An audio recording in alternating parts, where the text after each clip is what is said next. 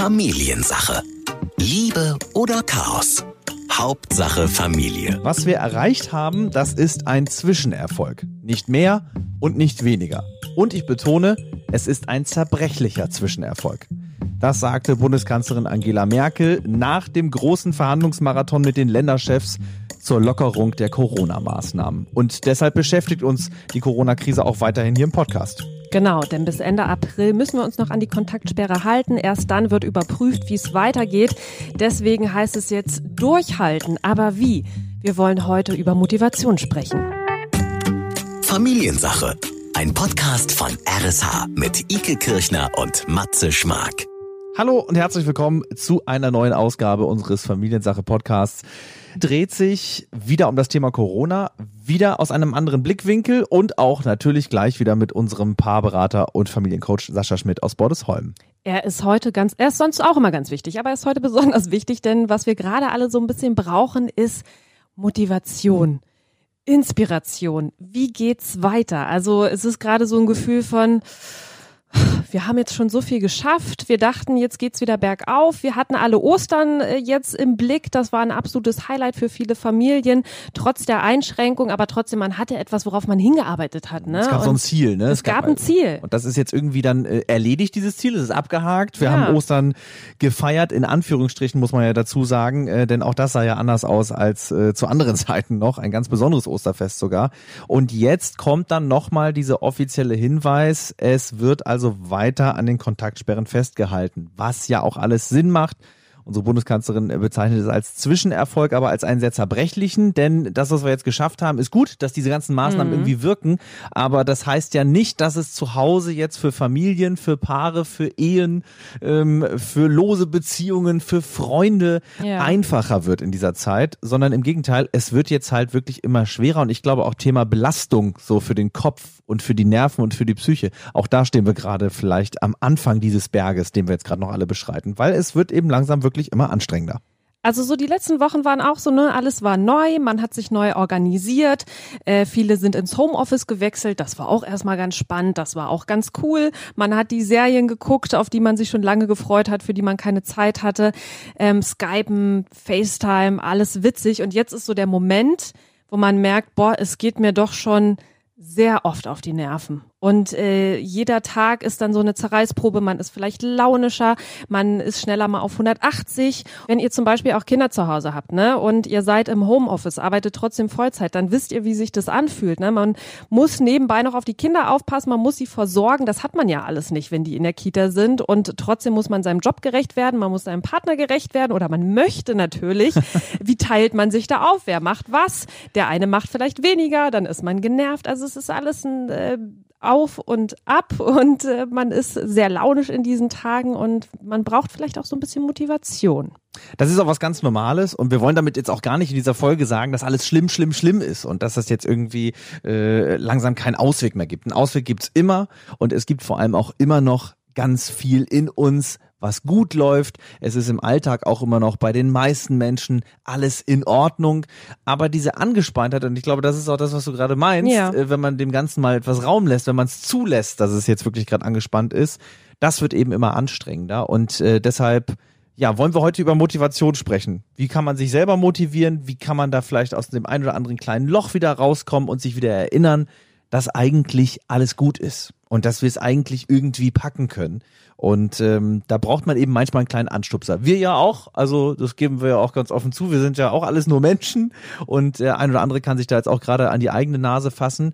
Und wir fassen jetzt nicht an seine Nase, das geht jetzt aus technischen Gründen nicht, weil er nicht vor uns sitzt, sondern uns zugeschaltet ist und wir wollen mit ihm auch genau darüber jetzt sprechen. Unser Familiencoach und Paarberater Sascha Schmidt aus Bordesholm. Moin Sascha. Hallo, moin. Die Kontaktsperre, die wird uns noch bis Ende April begleiten. Dann werden die aktuellen Maßnahmen auf jeden Fall nochmal überprüft.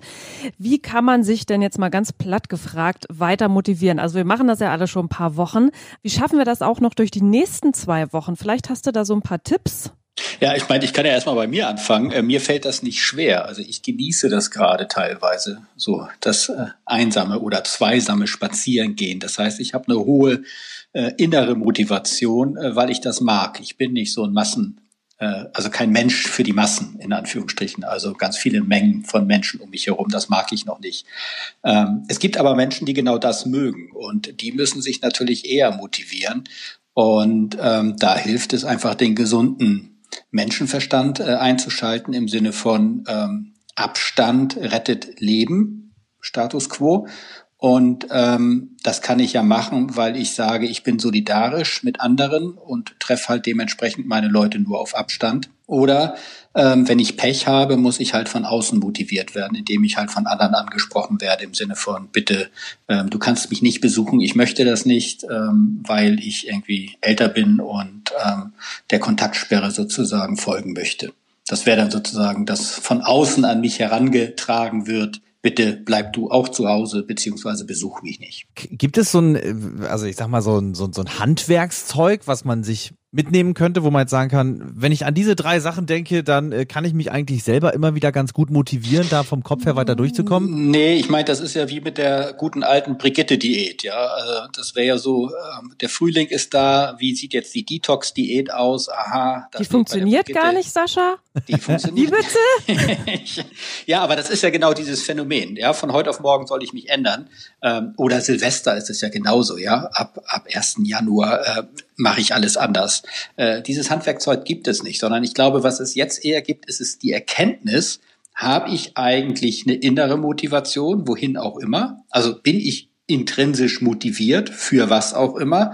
Und zweitens habe ich eigentlich Selbstdisziplin. Also habe ich auch eine innere Selbstdisziplin zu sagen, ich halte mich da dran, weil es einfach Leben rettet ähm, auch wenn ich mich selber als nicht gefährdet einstufe oder vielleicht Corona schon hatte und immun bin. Trotzdem halte ich mich da dran. Oder bin ich jemand, der eigentlich nur von außen gesteuert ist, der also die Motivation von außen braucht, das ist so das hohe Gehalt oder die guten Noten oder die große Mohrrübe, wie auch immer die aussehen mag. Oder brauche ich diese Disziplin von außen? Also brauche ich jemanden, der mir etwas verbietet oder der mir etwas erlaubt? Und ähm, ich glaube, jetzt gibt es nicht diesen Handwerkkasten, Matze, nach dem hast du gefragt, sondern genau. es gibt eher sozusagen die eigene Lupe nach innen gerichtet, wie tick ich eigentlich? Weil jetzt ist meine Persönlichkeit gefragt und jetzt kann ich sehen, auf was kann ich eigentlich zurückgreifen. Und da werden viele drauf zurückgreifen im Sinne von, hey, ich bin innerlich motiviert, ich habe sowas in mir und andere werden vielleicht feststellen, oh, das ist richtig schwierig mit der Selbstdisziplin oder der inneren Motivation ich stelle gerade fest, ich brauche eigentlich immer so Anschubser von außen, damit ich mich bewege oder nicht bewege. Da lernt man dann auch noch mal eine Menge über sich selbst, was man vorher so wahrscheinlich noch gar nicht wusste. Ähm, jetzt ist ja auch ziemlich schwieriges Thema für alle Eltern bei uns im Land. Äh, die kommen, glaube mhm. ich, gerade alle so an ihre Grenzen äh, mit Homeoffice und dann sind die Kinder zu Hause, vor allen Dingen auch die kleinen Kinder, die ja eigentlich in die Kita gehen sollten, ähm, die ja nun ein bisschen mehr Betreuung brauchen als jetzt zum Beispiel ein Schulkind, was tatsächlich ja auch mal selbst sich beschäftigen kann und was auch ganz gut ist. Ähm, ich glaube, da ist langsam auch so ein Level erreicht, wo Eltern sagen, okay, ähm, jetzt kann ich nicht mehr.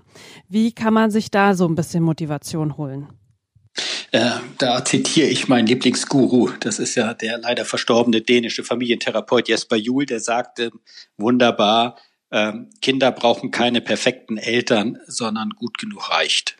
Und wenn sich das Eltern hinter die Ohren schreiben, ähm, seid einfach authentisch, seid einfach Mann und Frau, seid einfach Mutter und Vater. Bespielt eure Kinder nicht, sondern lasst eure Kinder im Windschatten von euch am Leben teilnehmen. Wascht gemeinsam ab, geht gemeinsam in den Keller, was auch immer ihr macht, aber stellt das Kind nicht in den Vordergrund oder in den Mittelpunkt.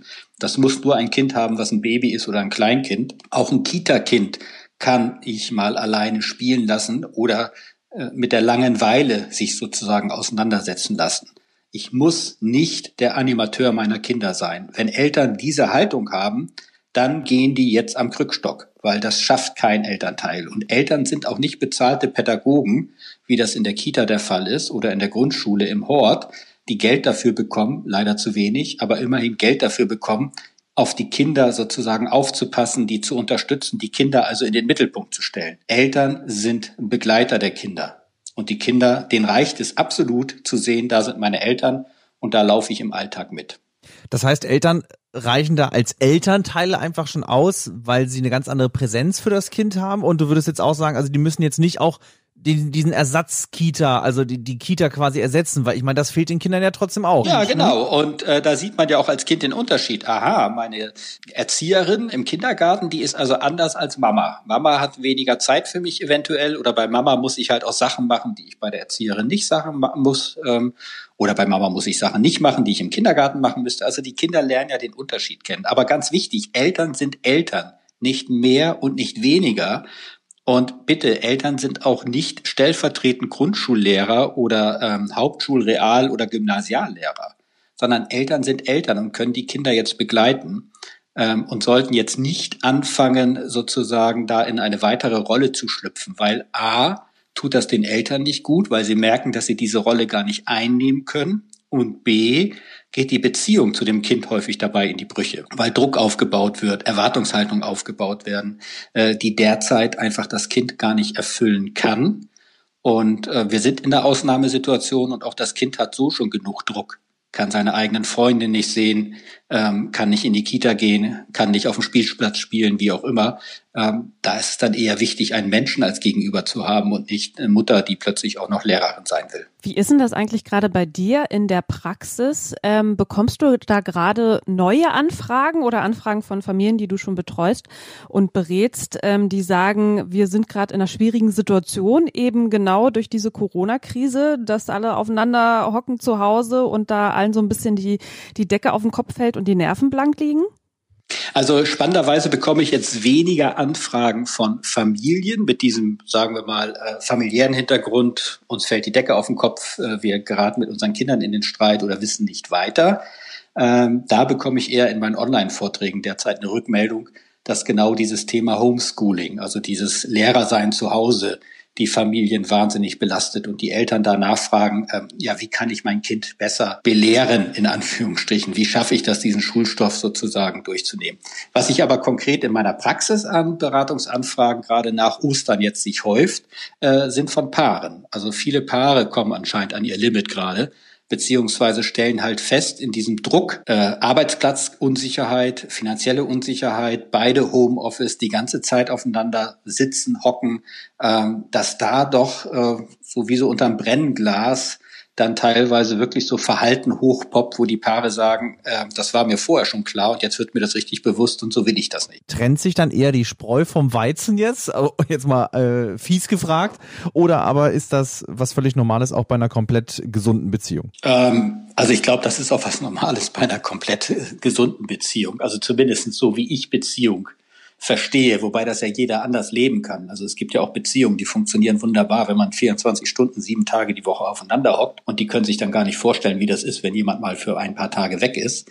So ticke ich nicht, deswegen kann ich das nicht nachvollziehen. Ähm, ich finde das schon sehr wichtig. Also ich bin froh, dass meine Frau äh, zumindest in Teilzeit jetzt gerade arbeiten kann und wir dadurch einen halben Tag immer auch Abstand voneinander haben, weil es einfach Luft untereinander bringt und dadurch auch wieder neue Sachen, die man sich erzählen kann und die Beziehung so ein bisschen lockerer hält, als wenn wir die ganze Zeit aufeinander sitzen. Und jetzt ist wahrscheinlich auch, du hast gesagt, nach Ostern haben sich die Anfragen gehäuft. Ich kann mir auch vorstellen, da hatten wir ja auch schon drüber gesprochen, Ostern war jetzt nochmal so ein Highlight, da haben viele nochmal mhm. drauf hingearbeitet und jetzt ist mhm. so ein mhm. bisschen so dieses lange Nichts, ne? Wie lange ist man jetzt noch zu Hause, auf was sollen wir uns jetzt noch freuen? Ja, genau, also Ostern war ein Highlight, wurde ja auch häufig dann so äh, kommuniziert. Nach Ostern gibt es dann die Entscheidung, wie es weitergeht mit dem Lockdown hier in Deutschland und dann sozusagen, wie das in den einzelnen Bundesländern weitergeht.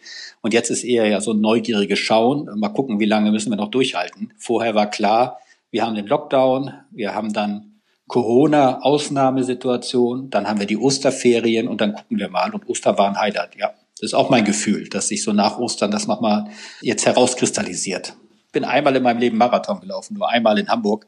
Und ich komme mir gerade so vor, dass wir so bei Kilometer 30, 35 sind. Also da, wo man einfach keine Lust mehr hat. Ja. Äh, auf der einen Seite, wo es aber auch nicht mehr Leute gibt, die einen anfeuern, weil man jetzt so in dem Wohngebiet ganz außerhalb ist, bevor es wieder in die Innenstadt geht, wo dann auch die Leute anfeuern und man sieht das Ende des Marathons und kriegt dadurch nochmal Kraft. Und jetzt geht's wirklich ums Durchhalten. Finde ich ein schönes Bild, weil ähm, dann kommen oft auch Schmerzen dazu, wenn wir jetzt beim Marathon bleiben. Ja. Also dann äh, lassen irgendwann die Waden nach oder äh, der Oberschenkel reißt einem schon dermaßen. Ähm, wir waren vorhin auch schon so, du hast auch gesagt, bei Pärchen, also auch bei Beziehungen, ähm, bei Paaren, bei Ehen, die gerade an ihre Belastungsgrenze kommen, aber auch die Familien. Was ist denn, wenn diese, diese Anspannung, die da herrscht, die die ganze Zeit ja irgendwie da ist, aber am Anfang ist alles noch liebevoll und jetzt steigert sich das langsam und jetzt kriegt man eben aufgrund der aktuellen Lage, wir haben es ja jetzt erfahren, dass das Ganze nochmal, zumindest was die Kontaktsperren angeht, um zwei weitere Wochen bis mindestens Anfang April nochmal verlängert wird, war ja irgendwo schon fast klar. Was ist, wenn aus dieser Anspannung jetzt langsam Wut wird und vielleicht auch manchmal unnötigerweise Wut aufeinander. Also das kann ja durchaus an der einen oder anderen Stelle schon mal brenzlig werden. Wie kann ich das eventuell wieder ablegen? Weil eigentlich sind doch alle in meinem engeren Umkreis, ob jetzt meine Ehepartnerin, äh, meine Lebenspartnerin oder meine Kinder, die mag ich alle, die kann ich gar nicht hassen, da kann ich nicht wütend sein. Ja gut, Hass und Wut ist ein großer Unterschied. Ja. Ähm, Wut ist ein ganz normales Gefühl. Und ähm, ich erinnere mich an unsere letzte Folge, da sagte Ike, ja, wir müssen mal reden, anstatt wütend zu sein. Ja, aber das ist wichtig. Was Die besprechen. Wut, was besprechen, so war das, genau. Ähm, die Wut ist einfach ganz normal. Und ähm, ich würde sagen, ähm, das beste Mittel dagegen ist die Selbstoffenbarung. Also die Wut zu benennen und zu betiteln und zu sagen, hey, ich bin frustriert und ich merke gerade, dass ich werde dadurch dünnhäutig und oh, und irgendwie kannst du dir nicht mal wieder was anderes anziehen außer die Jogginghose. So und dann weiß das Gegenüber, aha, gerade dünnhäutig, frustriert, weil vielleicht noch drei Wochen jetzt äh, kann jemand einen geliebten Menschen nicht sehen, Freund oder Familienmitglied. Äh, und ähm, ich behalte meine Hose an, ist mir doch egal, oder ich schenke dir das mal und ziehe mich wieder mal ein bisschen anders an, so als ob wir im Alltag draußen wären. Aber dass Wut einfach ein ganz normales Gefühl ist, ich glaube, ich da, ähm, das ist wichtig, das zu verankern. Das ist nichts Schlimmes, das ist was ganz Normales. Also Beziehungen, ähm, die nur harmonisch sind, denen fehlt häufig die Würze und die Ehrlichkeit, die durch Wut, nämlich durch Frustration ja auch ausgedrückt wird. Wie ist das mit Wut dann nach außen zu externen Personen? Beispielsweise, ich bewege mich draußen auf dem Bürgersteig und mir kommt dann heute schon der Fünfte entgegen, der die zwei Meter nicht einhält. Ich will's aber immer einhalten und werde dann irgendwann wütend auf Umstehende. Oder auch andersrum, weil man einfach, weil einfach sich jemand anders verhält als man selbst. Ne? Kann ja auch sein, dass man langsam wütend Ja. wird und denkt, oh, diese ganzen Korinthenkacker, die jetzt hier kommen mit ihrem Mundschutz und so, geht mir ja auch auf die Nerven. Muss ich Ja. da, muss ich da drüber stehen oder muss ich da auch was sagen? Ähm, du, ich würde dir empfehlen, da nichts zu sagen, aber das ist ja wie, wenn jemand sich nicht an das Tempolimit hält. Ja, also das, das ist ja Corona-unabhängig. Also es gibt ja Menschen, die sagen, ich werde ganz schnell wütend, wenn jemand sich nicht an Regeln hält. Und es gibt andere, die sagen, hey, das ist mir so egal. Außerdem werde ich wütend auf die, die sich an die Regeln halten.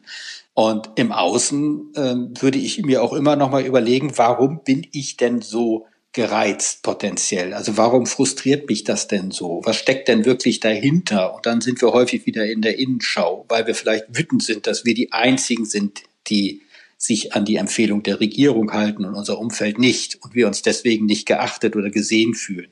Oder wenn wir sozusagen wütend auf die sind, die sich darauf einhalten, äh, die das alles einhalten, dass wir denken, boah, die sind ja alle ganz äh, auf Linientreue, die denken ja selber gar nicht nach. Und also eigentlich geht's häufig dann darum, dass ich selber schon innerlich irgendwie so am Kochen bin. Und das ist eine innere Thematik, die sich dann im Außen entlädt. Und manchmal oder sehr häufig ja auch stellvertretend. Das merkst du ja auch im klassischen ähm, Straßenverkehr, ja, wenn Leute andere Leute anhupen, dann hat das häufig wenig mit der Fahrweise des Gegenübers zu tun, sondern damit, dass man sagt, da kann ich jetzt die Wut rauslassen, weil da, wo sie hingehört, zu meinem Partner eventuell oder zu der Situation, die wir in der Familie gerade haben, da habe ich es noch runtergeschluckt. Jetzt haben wir viel über die Wut der Erwachsenen gesprochen, aber natürlich sind die Kinder auch genervt und wir erleben das ja auch bei uns im Job. Ne? Ähm, viele Kinder, die jetzt anrufen, auch über Ostern, äh, Mhm. nochmal ihre Klassenkameraden grüßen wollten, ihre Lehrer grüßen Mhm. wollten, Mhm. weil sie die einfach ganz schrecklich vermissen und vielleicht auch wütend sind, enttäuscht, traurig, gelangweilt, genervt von den Eltern. Wie kann man da seine Kinder da gerade so ein bisschen unterstützen? Auch da als Elternteil wirklich sagen, ich habe das Gefühl, du bist frustriert, du bist wütend, du bist genervt. Also einfach benennen, was ist. Und dann darüber ins Gespräch kommen. Im Sinne von, kann ich verstehen, wäre ich auch genervt. Ist auch blöd mit uns vielleicht hier die ganze Zeit zu sitzen. Oder wie auch immer. Altersgerecht heißt aber auch, wenn ich jetzt ein Kita-Kind habe zum Beispiel und da wirklich noch sehr kleinkindgerecht erklären muss, dass du die Mara jetzt noch nicht wieder sehen kannst, weil wir halt jetzt noch länger hier zusammensitzen müssen, weil das alles ist, damit du Mara dein ganzes Leben noch sehen kannst und wir alle aufeinander aufpassen. Was sage ich denn aber, wenn irgendwann auch diese Vernunft nicht mehr zählt, sondern wenn auch die da so kritisiert wird, dass äh, Mama einfach nur noch doof ist? Ja, dann kann ich nur sagen, ja, das kann ich nachvollziehen, wäre ich an deiner Stelle auch. Also das wäre die Haltung, das würde ich auch sagen. Mama darf doof sein. Also Eltern, die äh, nur von ihren Kindern geliebt werden wollen, machen eigentlich sehr viel falsch, weil die sich nämlich dauernd verbiegen oder dauernd versuchen, das Kind so zu manipulieren, dass das Kind einen liebt. Das ist ganz natürlich, dass Kinder Eltern blöd finden und doof finden. Das ist übrigens ein Riesengeschenk, wenn Eltern doof gefunden werden von den Kindern, weil die Kinder trauen sich, mich als Vater oder Mutter doof zu finden, weil sie nämlich wissen, dass es nicht die Liebe gefährdet, die Urliebe zwischen Eltern und Kind. Das ist ein großes Geschenk, weil das Kind traut sich, den Eltern zu zeigen, so geht es mir gerade. Und du bist jetzt auch noch richtig blöd. Hat also nichts damit zu tun, den Respekt vor der Mama mhm. oder dem Papa zu verlieren. Im Gegenteil, würdest du sogar sagen. Ja, also gut, klar, wenn ich natürlich jetzt mit irgendwelchen äh, Wörtern beschimpft werde, wo man jetzt im amerikanischen Film Piep machen würde, ähm, dann kann ich natürlich ganz klar sagen, so möchte ich bin nicht, äh, dass du mit mir sprichst oder dieses Wort äh, will ich hier nicht hören. Aber die Wut, die dahinter steht, die Frustration, die darf da sein. Jetzt haben wir gerade darüber gesprochen, dass wir alle jemanden vermissen oder dass unsere Kinder auch ihre Spielkameraden und Freunde, Klassenkameraden vermissen. Was ich auch spannend finde, mein Neffe zum Beispiel, der ist zwei, der hat die Zeit seines Lebens. Der genießt das, zu Hause zu mhm. sein. Nur Mama und Papa mhm. sind da. Er muss nicht in die Kita. Hat er vorher schon nicht so gerne gemacht. Da Fernsehen, Süßigkeiten essen. Da frage ich mich mittlerweile schon so, oh oh. Wenn der wieder zurück in den Alltag muss, das wird, glaube ich, auch sehr, sehr spannend. Ne? Es geht ja nicht nur um Vermissen, sondern auch um etwas Schönes, was wir dann wieder aufgeben müssen ja, und, für manche. Und ich sag's mal so, wenn es jetzt wirklich so ist, dass wir irgendwann Anfang äh, Mai Richtung Mitte Mai eventuell langsam wieder Schulen und Kitas öffnen können, schrittweise. Auch da muss man ja erstmal abwarten, was dann wieder Ende April gesagt wird, wie dann die Lage auch ist. Das wird ja täglich beobachtet. Aber würdest du sagen, Sascha, man muss irgendwann wieder versuchen, auch zu Hause so einen Weg in die Normalität zu finden und zu proben? Oder reicht dann nachher einfach, äh, wenn die Regeln der Schule und der Kita wieder gelten, sobald die aufmacht? Also bitte so wenig Proben oder irgendwie so einen Agendaplan aufstellen wie möglich, sondern einfach nur Mensch sein. Äh, mit der ganzen Ungewissheit, die wir gerade haben. Das ist einfach so. Wir wissen nicht, wie es weitergeht. Und das können wir als Eltern ja auch den Kindern zeigen. Wir können mhm. ja auch sagen, wir wissen auch nicht, wie es weitergeht.